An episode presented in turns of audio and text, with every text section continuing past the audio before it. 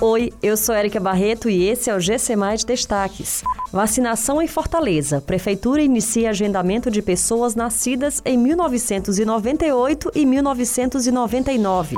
Procon Fortaleza fiscaliza preços abusivos de combustíveis. Presidente da Câmara marca votação da PEC do voto impresso para esta terça-feira. A campanha de vacinação em Fortaleza continua avançando. Nesta terça-feira serão contemplados com as doses do imunizante contra a Covid-19 três públicos diferentes: população geral por idade, nascidas até 1997 com a primeira dose, gestantes e puérperas, além da aplicação de segunda dose. A partir desta quarta-feira, a Prefeitura vai começar a vacinar pessoas entre 22 e 23 anos que nasceram entre 1998 e 1999 os agendamentos já começaram a ser liberados no site do Vacine Já.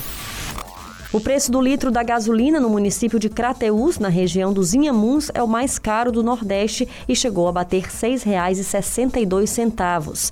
Para agir em situações onde há cobrança de preço abusivo ou lugares que vendam produtos alterados, é possível denunciar ao Procon Fortaleza. O órgão disponibiliza o contato 151 com informações e canais de atendimento. Além disso, também é possível acessar o portal da Prefeitura de Fortaleza e registrar uma denúncia virtual. O presidente da Câmara, deputado Arthur Lira, incluiu na pauta de votação do plenário da Casa desta terça-feira a proposta de emenda à Constituição que torna obrigatório o voto impresso. Apesar de ter sido rejeitado em comissão especial na última sexta-feira por 22 votos a 11, Arthur Lira decidiu colocar a proposta em votação pelo plenário.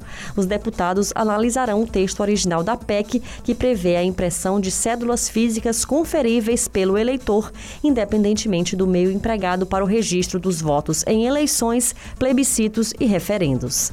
Essas e outras notícias você encontra em gcmais.com.br. Até mais.